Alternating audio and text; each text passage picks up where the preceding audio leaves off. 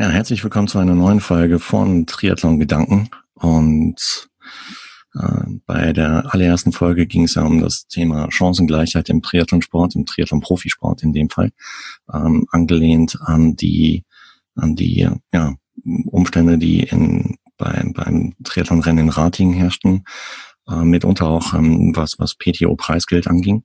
Und äh, Stichwort PTO, ja, da habe ich mir auch gewisse Fragen gestellt und ich denke mal nicht nur ich, sondern auch du und einfach um die vielleicht etwas kritischer beleuchten zu wollen, zu können, habe ich mir heute Verstärkung an Bord geholt und zwar in Form vom Fares. Fares Al-Sultan. Grüß dich, Fares. Grüß dich, Marco. Hi. Schön, dass ich da sein kann. Ja, logisch, klar. Wie geht's dir heute? Gut. Sehr gut. Keine Beschwerden. Okay, prima. Weil ich habe mir gedacht, Fares, du bist eigentlich die, die, die Person schlechthin, die man eigentlich so, zu so etwas kritischeren Themen halt auch mit ins Boot holen darf, sollte. Weil du bist eine Person, die ich kennengelernt habe als äh, sehr, sehr straight und äh, äh, klare Meinung und äh, äußert sie auch. Und das finde ich sehr, sehr klasse. Und ich meine, wir haben uns, ich glaube, wir haben uns das letzte Mal äh, bei, bei mir zu Hause zu einer Aufnahme von vom Zweitgespräch, glaube ich, mal getroffen, 2016 oder so, oder 2017, wenn es mich nicht mehr täuscht. Und da hat man mitunter auch als so, so ein bisschen über das Thema Gewerkschaft gesprochen. Ähm, da hatte ich irgendwie so eine fixe Idee auch, vielleicht so eine Gewerkschaft zu gründen. Aber ähm, da es, es gab ja in der Vergangenheit schon häufig so Vorstöße in diese Richtung. Ne? Die gab es. Es gab ja schon vor, ich glaube, 30 Jahre ist es jetzt her, diese äh, Triathlon Guild äh, in den USA. Ähm, das war so der erste Versuch. Es gab ja dann schon mal die äh, mehr oder weniger äh, eine Absprache eigentlich nur zwischen Dave Scott und Mark Allen und ähm, noch ein, ein, ein paar anderen, dass man bei einem Ironman nicht mehr starten würde, also auf Hawaii, wenn es kein Preisgeld gäbe. Dann war, das war das eine Jahr, wo dann ähm, in Anführungszeichen das Feld nicht, nicht so gut besetzt war, weil die zwei Topstars gefehlt haben. Äh, nachdem die das ein Jahr boykottiert hatten, gab es ja dann auch ein Preisgeld. Ähm, es gab dann nach, der, nach dem Vorfall mit Nina Kraft, die ja leider vor kurzem äh, verstorben ist, ähm, gab es ja dann die, die Initiative so von den Athleten, hey, wir müssen, ähm, wir brauchen ein besseres Testsystem. Das war dann ja 2004, da hat sich ja auch der Jan Sibbersen schwer eingesetzt damals und der Olaf Sabatschus. Ähm, das war aber auch äh, leider nicht ganz von Erfolg gekrönt. Und dann kam das Thema immer wieder auf und dann gab es ja äh, unter anderem von Rachel Joyce mit, äh, mit initiiert, die ja jetzt auch bei der PTO eine Rolle spielt, ähm, diese, diese Vorform, äh, diese äh, Union, Professional Triathletes Union oder so hieß das, glaube ich. Ja, und das äh, jetzt gibt's die PTO. Was ist so deine Meinung zur PTO? Wie nimmst du sie wahr? Also ich war ja jetzt ein bisschen auf äh, dem, dem anderen Gleis unterwegs. Äh, bei in Sachen Kurzdistanz habe das ganze Thema eigentlich nicht ganz so intensiv verfolgt. Ja. Ähm, und bei der ITU sieht es ja so aus, dass die Athleten äh, ein, eine Stimme im sozusagen im, im, im Vorstand haben, ähm, weil Athletenvertreter dort im Board, wie man äh, auf Englisch so schon sagt, äh, haben ähm, beziehungsweise um genau zu sein, nicht eine, sondern zwei. Die haben zwei Sitze dort. Und also da sind die Athleten schon relativ direkt mit involviert. Eben auf der Langdistanz hat das bis jetzt komplett gefehlt. Grundsätzlich ist es sicherlich eine sehr vernünftige Einrichtung, wenn man endlich mal versucht, dass, dass die Athleten äh, in irgendeiner Form äh, vereinigt organisiert sind, um eben dann auch mehr Gewicht zu bekommen und auf der anderen Seite für den für die andere Seite, für Veranstalter, Medien und sonst was, ähm, ist es natürlich auch sinnvoll, wenn du nicht mit 56 äh, äh, Athleten pro Geschlecht mindestens sprechen musst, sondern wenn du halt nur eine Telefonnummer hast, die du wählen musst. Also grundsätzlich ist das sicherlich eine sehr, sehr vernünftige äh, Idee. Ah, ich bin gerade auf der Website von, von der PTO und schaue mir mal so das äh, Athlete Board an, überhaupt das Board. Ähm, gut, Rachel Joyce, Joyce ist immer noch, also die ist auf jeden Fall drin als Co-President, Tim O'Donnell ebenfalls. Dann gibt's halt äh, Secretary Dylan McNeese und äh, Scott DeFilippis als Treasurer. Also es ist schon, schon ein bisschen Athletenbeteiligung drinne. Was, was mir ein bisschen aufgefallen ist, äh, was ich auch ein bisschen, ein bisschen strange finde, was, warum es halt aus meiner Sicht auch kein, kein Gewerkschaftscharakter hat, sondern mehr so ein bisschen Interessensvereinigung, ähm, ist, dass mitunter auch äh, im, im, im Management Board äh, jemand sitzt, der der ja letztendlich halt äh, einer Rennserie, in dem von der Challenge Family hat mich angehört, wodurch das Ganze halt so ein so ein äh, so ein, so einen gefärbten Charakter der Challenge Family letztendlich hat. Also jetzt kommen wir natürlich schon eigentlich gleich ans Eingemachte. Korrekt, das, ja. Was das ganze Ko Ko Konstrukt natürlich etwas äh, sozusagen schwierig macht, ist, wenn ich möchte, dass jemand meine Interessen vertritt, äh, das weiß jeder, der schon mal einen Anwalt mit irgendwas beauftragt hat, äh, dann weiß der, naja, dieser Interessenvertreter, der braucht Geld, wenn der das professionell macht. Es gibt natürlich auch Anwälte, die arbeiten pro bono. Das ist auch eine sehr schöne Sache. Aber letzten Endes, wenn ich irgendwo eine Organisation aufstelle, ähm, dann und da irgendwelche Leute sehr viel Zeit und Kraft und Energie und Wissen und Ausbildung reinstecken, dann müssten die in irgendeiner Form bezahlt werden. Und jeder, der schon mal in irgendeinem Sportverein äh, oder im Sportverband gearbeitet hat, weiß, es gibt ehrenamtliche Mitglieder, die stecken da auch gern viel Zeit rein. Aber meistens leisten dann die Hauptarbeit, zumindest mal in den Verbänden, dann Leute, die hauptamtlich dafür angestellt sind, weil das ja auch neben einer normalen Tätigkeit ja dann irgendwann nicht mehr zu schaffen ist. Und ähm, also normalerweise ist das Konstrukt dieses, äh, ich beauftrage jemanden, du vertritt meine Interessen äh, und dafür bekommst du Geld. Und wenn natürlich äh, dieser Geldfluss in die andere Richtung läuft, das heißt, wenn die Athleten Geld bekommen dafür, dass sie irgendwo mitmachen, ja, dann ist natürlich die Frage, entweder da ist jemand, der ein wahnsinniges, wahnsinnig alten, großes altruistisches äh, Herz hat und sagt, die armen Triathleten, die muss ich unterstützen und denen schenke ich jetzt einfach Geld. Das ist sehr schön, das finde ich sehr löblich, das ist auch toll, ähm, haben viele von denen auch verdient.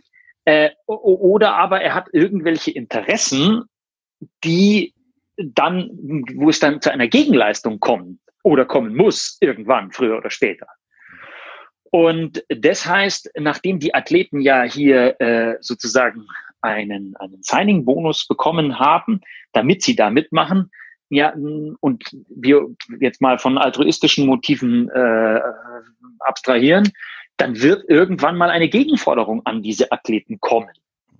Und da sieht man ja auch, wo die Sache wohl hinläuft. Es geht wohl darum, irgendwelche Rennen aufzuziehen, bei denen dann die Athleten starten sollen. Also letzten Endes ist es eher ein, ein Startgeld, was die Athleten bekommen, als irgendetwas anderes. Aus meiner Sicht zumindest. Ich sehe das ähnlich, weil ich meine, okay, jetzt wir sprechen uns äh, Ende September 2020. Ich meine, im Normalfall wäre dieses Jahr in Samorin The Championship oder Collins Cup halt nie hätte stattgefunden. Und da war ja auch ein Preisgeld von zwei Millionen ausgelobt ähm, für eine, ja, ich glaube, eine Start oder für eine Profi-Anzahl von 40 Leuten. Äh, ist schon eine Hausnummer. Ist natürlich halt schon, schon auch ein, Lockmittel an sich, halt äh, sich dafür zu qualifizieren, daran teilzunehmen, um dann halt in die Genuss dieser großen Prämie zu kommen. Äh, gut, das Rennen wurde abgesagt aufgrund von Pandemiesituation, aber es gibt ja immer noch den Plan, jetzt äh, Anfang Dezember in Daytona äh, the PTO Championship auszurichten mit, ich glaube, eine Million US-Dollar Preisgeld, was natürlich auch noch ebenfalls eine Hausnummer ist. Das heißt, mir kommt so vor, als wenn man ähm, mit, massiv mit, mit Geld lockt. Ja, ich, ich habe auch gehört, mir das halt auch in diesem Jahr an, an eine gewisse Anzahl von Menschen oder Profis halt mir auch Cash ausgezahlt worden ist ähm, als, als Unterstützung letztendlich. Ähm, damit erkauft man sich so ein bisschen auch die, die Zuneigung der Pros, oder? Also ich weiß natürlich nicht genau, wie diese Verträge jetzt im Detail gestrickt sind. Hm. Aber was man sagen kann, ist, äh, die, es ist mehr oder weniger ist es ein, ein, ein Antrittsgeld äh, für Profis. Und es geht ja auch nicht darum zu sagen, ähm, das wäre jetzt irgendwie verwerflich. Also ich bin ein großer Freund äh, der sozialen Marktwirtschaft. Da geht es um Sozial- und vor allem aber auch um Marktwirtschaft. Darum heißt es so. Äh, und das Angebot bestimmt die Nachfrage und der Markt regelt viele Dinge. Mhm. Ähm, äh, das ist grundsätzlich äh, ein Prinzip, das, mit dem wir bis jetzt sehr gut gefahren sind. Ähm, und daher ist es nicht, nicht weiter verwerflich, wenn jemand eine Rennserie aufziehen will und äh, viel Geld ausschüttet und das Ganze professioneller machen will, als es vielleicht äh, bis jetzt in, manchen Bereichen abläuft. Äh, Kritik an der an der WTC gibt's schon äh, über 30, ich glaube, seit es die WTC gibt, gibt's Kritik daran. und in der Hoffnung, was da zu verbessern und auch den Status der Profis zu verbessern und die Situation der Profis zu verbessern. Das ist ja auch die Aufgabe einer Athleten, Interessenvertretung, Gewerkschaft, wie auch immer man es nennen will. Ähm, und ist insofern für mich in keinster Weise verwerflich. Nur was ich immer schätze, ist, wenn man einfach ehrlich ist und sagt, Leute, das ist der Plan, so schaut es aus. Und äh, es gibt überhaupt, es gab früher Rennen mit unglaublich viel Preisgeld, sei es das, ähm, oh, hilf mir schnell, das Rennen, das, die Kurzdistanz in, in USA, ja. Nordamerika. 500.000 äh, ja, genau, da gab es 250.000 irgendwann mal für den Sieg. Jetzt fällt mir gerade das der Name von dem Rennen nicht mehr ein. Ja, ich komme gerade, ähm, aber ich weiß, was du meinst. Ähm, ja, das von einem großen Super, von einer großen Supermarktkette gesponsert war. Und dann gab es natürlich die Lifetime Fitness Serie, wo es viel Geld gab. Und es gab immer wieder einzelne Rennen, ähm, wo es einfach äh, ordentlich Geld gab und wo sich dann natürlich auch sehr, sehr schnell viele Profis eingefunden haben, weil letzten Endes, das sagt ja auch schon die Bezeichnung Profi, ich will Geld verdienen damit. Das ist mein Lebensunterhalt.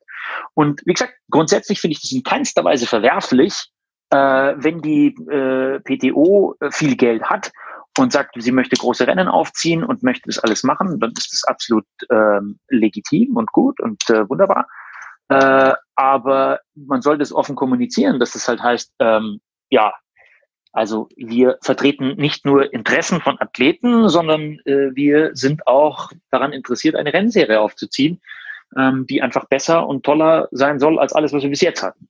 Aber letztendlich normal, ich meine, wenn, wenn es auch direkt gekoppelt ist an ein, eine der, der, an eins der großen Labels, ist es ja dann ist es ja nicht mehr unabhängig. Dann ist es ja im Prinzip keine ja, Gewerkschaft, also würde ich sagen sowieso nicht. Eine Gewerkschaft würde ich sagen, die agiert komplett unabhängig, vollkommen autark, egal was äh, Rennveranstalter, Rennserien, äh, Labels etc. sagen, die ist dann wirklich halt nur für die Athleten und für die Belange und Interessen der Athleten da. Äh, in dem Fall sehe ich das nicht. Und ähm, ja, aber meine Frage ist halt, braucht es dann eine PTO? Also nochmal, ich bin davon überzeugt, dass eine Athletengewerkschaft grundsätzlich eine sehr vernünftige Sache ist. Wie gesagt, ich war auch mit involviert damals nach der, Kraftgeschichte, ähm, dass da sowas auf die Beine gestellt wird.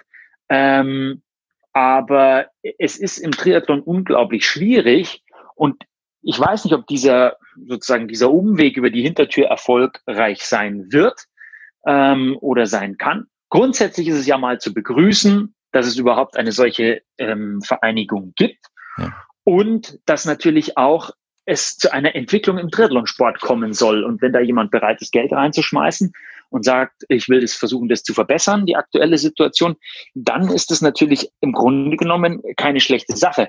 Ähm, und eigentlich zu begrüßen, wo wir natürlich meiner Meinung nach aufpassen müssen, ist, letzten Endes geht es ja darum, um dann ja auch äh, sozusagen das ist ja schon eine sehr direkte Form der Kritik an der WTC, nach dem Motto, naja, bis jetzt macht ihr das nicht so toll und äh, jetzt bauen wir was Besseres. Und das ist für mich absolut legitim. Man muss nur dabei aufpassen, dass man das Kind nicht mit dem Bade ausschüttet, ähm, weil sozusagen die WTC zu versenken und dann hinterher gar nichts zu haben, äh, das wäre sozusagen das Worst-Case-Szenario. Ähm, das sollte man sich gut überlegen. Aber wenn man attraktive Rennen aufzieht, die den Athleten einfach die Möglichkeit geben, äh, ihre, ihre finanzielle Situation zu verbessern, wo auch ein schönes Produkt rauskommt, was ich ja seit, seit 15 Jahren bemängele, dass, ähm, dass zum Beispiel die, die Live-Übertragung im Internet erbärmlich ist bei der WTC und äh, das, also viele Kleinigkeiten, die einfach nicht gut sind, ja. Das, was bis jetzt eigentlich mehr oder weniger ja auf taube Ohren stößt, was ich halt nicht nachvollziehen kann. Wenn man da der, der WTC ein bisschen Druck macht, dann finde ich das schon eine vernünftige Sache. Wie gesagt, wir müssen aufpassen, dass wir nicht äh, das Kind mit dem Bade ausschütten. Ja, sicher. Aber ich habe mir auch sagen lassen, dass halt im Falle von PTO sind ja nicht alle Profiathleten überhaupt gefragt worden oder angeschrieben, angesprochen worden, ob sie Teil äh, dieser, dieser Interessensgemeinschaft sein wollen. Also es gibt immer noch Athleten, die immer noch ähm, auf warten auf einen, auf einen Brief, auf eine E-Mail äh, mit der Frage, hey, magst du mit dabei sein? Naja, gut, ich denke, dass es natürlich völlig klar ist. Du fängst mit der Spitze an. Ich muss jetzt sagen, ich habe mir natürlich auch das, das Interview mit dem Zibi angehört. Ähm, und äh, er spricht ja auch in diesem Interview schön von Geburtsschmerzen. Äh, also ist nachzuvollziehen. Und ich denke, dass man schon äh, die wesentlichen Athleten, die im Moment wirklich wichtig sind, dass man die alle gefragt hat. Das soll nicht heißen, dass die anderen unwichtig sind, weil ich meine, der Sport lebt davon, dass das ist ja keine, kein, kein äh, homogener Block von Leuten, die da dann 30 Jahre lang vorne sind, sondern äh, da muss ja immer ein, ein Zufluss äh, an neuen Athleten kommen und die müssen sich entwickeln. Ähm, es ist das im seltensten Fall ist jemand also nicht vorhanden und wird dann im Jahr drauf äh, gleich Weltmeister, sondern du brauchst ja neue Leute, die reinkommen und so weiter. Also das heißt, es muss ein, ein, ein offenes System sein. Und da musst du natürlich auch mal Leute fragen dann und müssen Leute involviert sein, die jetzt weiter hinten sind in der Nahrungskette. Ähm, das ist natürlich völlig klar, das weiß jeder, weil die entwickeln sich ja und werden besser, im Idealfall. Ja. Und ähm, aber ich glaube nicht, dass das jetzt das Problem ist, dass man jetzt noch nicht alle äh, 1700 Leute, die eine Lizenz haben, dass man die noch nicht alle gefragt hat. Vor allem ist es ja auch ein bisschen so, also da müssen wir uns auch wieder ehrlich sein. Also wenn es mich echt interessiert, äh, dann kann ich ja auch mal als Athlet, wenn ich sage, ich bin ein krasser Profi oder ich möchte einer werden, dann kann ich denen auch mal eine E-Mail schreiben und sagen, hey, hallo, ich würde gern mitspielen. Ja? Und ähm, insofern sehe ich das jetzt nicht als das Riesenproblem. Ja. Ist gemacht worden, aber da kam dann nichts zurück. Ist mir gesagt worden so. Ähm, aber meiner Meinung nach soll es vielleicht andersrum sein, dass halt, ich meine, jetzt in dem Fall wurden, wurde im Prinzip halt so, so top-down äh, ausgeschüttet und auch Finanzierung ausgeschüttet, äh, so wie ich mir sagen lassen habe. Ich lasse mich ja gerne korrigieren. Aber meiner Meinung nach soll es vielleicht andersrum sein, weil ich meine, wie du eben schon gesagt hast, wenn Talente aufgebaut werden sollen, ich meine, die, die gewinnen nicht auf Anhieb halt äh, Weltmeisterschaftsrennen oder kommen gleich irgendwie auf das Podium, äh, womit dann auch entsprechend Preisgeld verbunden wäre. Warum solche Leute, die Talent haben und nach oben streben, halt aufzubauen, sollte eigentlich mehr so von hinten halt, ähm, ja, oder sollte das, wenn Gelder ausgeschüttet werden, äh, soll das eher für, für die zweite, dritte Reihe aktuell halt mir ausgeschüttet werden, um die halt, äh, um dort Talente zu fördern und zu pushen, anstatt äh, die oben noch reicher zu machen, als sie eh schon sind. Ja, das ist sicherlich ein Punkt. Da kommen wir natürlich in, in einen ganz, ganz diffizilen Bereich, weil also wir haben im, im Triathlon-Bereich, da werde ich ja auch immer gern gefragt, ja, wie wird man denn Profi? Wie ja. ist denn das? Und der Übergang ist einfach so komplett fließend. Ich kenne genug Age-Grupper, die deutlich mehr Geld verdienen als einige Profis. Weil die einfach, die haben einen normalen Job und werden in diesem normalen Job bezahlt, aber die schaffen es über den Local Hero Status, äh, über sehr gute Altersklassenergebnisse, einfach ein, ein, einen Sponsorenpool anzuzapfen. Was, was willst du denen erzählen? Ja, das sind also keine richtigen Profis, die werden nie in der Profiklasse starten. Die wissen, dass sie dafür nicht gut genug sind. Und das machen die gar nicht, sondern die wollen einfach dann äh, im Altersklassenbereich gut sein. Und, äh, und darüber ähm, kreieren die eben noch ein zusätzliches Einkommen, obwohl sie das vielleicht eigentlich gar nicht bräuchten, aber das ist ja nicht verwerflich, ja. So, das ist die eine Geschichte. Und wir haben in unserem, in unserem Age, in unserem Profibereich haben wir viele Leute, die holen sich eine Lizenz, weil sie dann äh, praktisch günstiger bei Rennen starten können. Äh, obwohl klar ist, die sind so weit weg von irgendeiner Platzierung, dass klar ist, die sind niemals Profis. Und da ist einfach die Frage, okay, wo zieht man da die Grenze? Ab wann ist jemand kein Altersklassenathlet mehr, sondern Profi? Im Moment ist es einfach so, naja, in dem Moment, wo er sich eine Pro-Lizenz holt. Aber wie gesagt, da sind einfach viele Leute dabei, wo einfach klar ist, hey, du, das ist leistungsmäßig ein Witz, ja. Was nicht heißen soll, dass das, man kann sich ja auch entwickeln, ja. Ich habe auch als Altersklassenathlet angefangen, aber hätte mich dann schon jemand finanzieren müssen. Ich meine, wir haben ja heute auch die Situation, dass Age-Grupper ja auch, die wirklich noch nichts können, fragen als erstes mal bei Firmen an, ob sie gesponsert werden. Wo du dir denkst, naja, warum soll ich das tun? Und das mag unter Umständen auch mal gerechtfertigt sein, weil die eben dann Influencer sind, sie sind Trainer in ihrem Verein und sie bringen den Unternehmen, die sie unterstützen, einen Mehrwert. Das ist dann sind wir wieder bei der Marktwirtschaft, das ist völlig in Ordnung. Aber äh, rein leistungsmäßig ist es eher überschaubar. Ne? Und ähm, da muss man einfach aufpassen, okay, wo ist die Grenze, wo macht man das? Und da wird es immer Leute geben, die unzufrieden sind. Das ist auch klar. Und wenn du natürlich mit einem großen Brimborium rein willst in die Szene, naja, dann brauchst du auch einfach die Leute ganz vorne. Ob du denen dann wirklich viel Geld geben musst, ist die andere Frage, weil die Frage ist, interessiert es Jan Frodeno, ob er jetzt, was weiß ich, 20.000 Euro irgendwo kriegt oder 30? Ist das echt noch ein Thema? Äh, oder ist das einfach mittlerweile irrelevant, weil pff, ist eh genug da. Ne? Also das weiß ich nicht, das muss man ihn selber fragen. Aber wie gesagt, es ist grundsätzlich ist einfach eine sehr schwierige, eine sehr schwierige Frage, wo zieht man da die Grenzen ein? Wen will man fördern? Ab wann ist jemand förderungswürdig? Dieselben Probleme, äh, dieselben Fragen stellt sich ja auch äh, ein Verband im Übrigen, wenn er nach Talenten Ausschau hält. Und äh, ja, also es ist einfach problematisch. So perfektes Weltdenken, was meinst du, wie sollte oder was sollte PTO in dem Fall tun, um es wirklich absolut perfekt zu machen? Ach, perfekt. Was ist schon perfekt? Nichts ist perfekt. Es gibt immer irgendwo Kritikpunkte, ja. ja. Ähm, aber grundsätzlich geht's ja in erster Linie mal darum, das habe ich ja in meiner, in meiner Eigenschaft als Athlet und auch als Teamchef selbst gesehen. Es gab sehr gute Athleten, die auch in meinem Team waren, die unglaublich schlecht verdient haben, weil die sich nicht so gut vermarkten konnten, weil sie nicht gut vermarktet wurden, weil es das ganze System nicht hergegeben hat. Sie hatten nicht so viel Glück, aber das war komplett entkoppelt von der Leistung. Also du hast teilweise Leute in den Top 20 auf Hawaii, die wirklich gute Athleten sind. Insbesondere bei den Herren ist ja die Leistungsdichte dann im, im, im in diesem Mittelbereich recht hoch.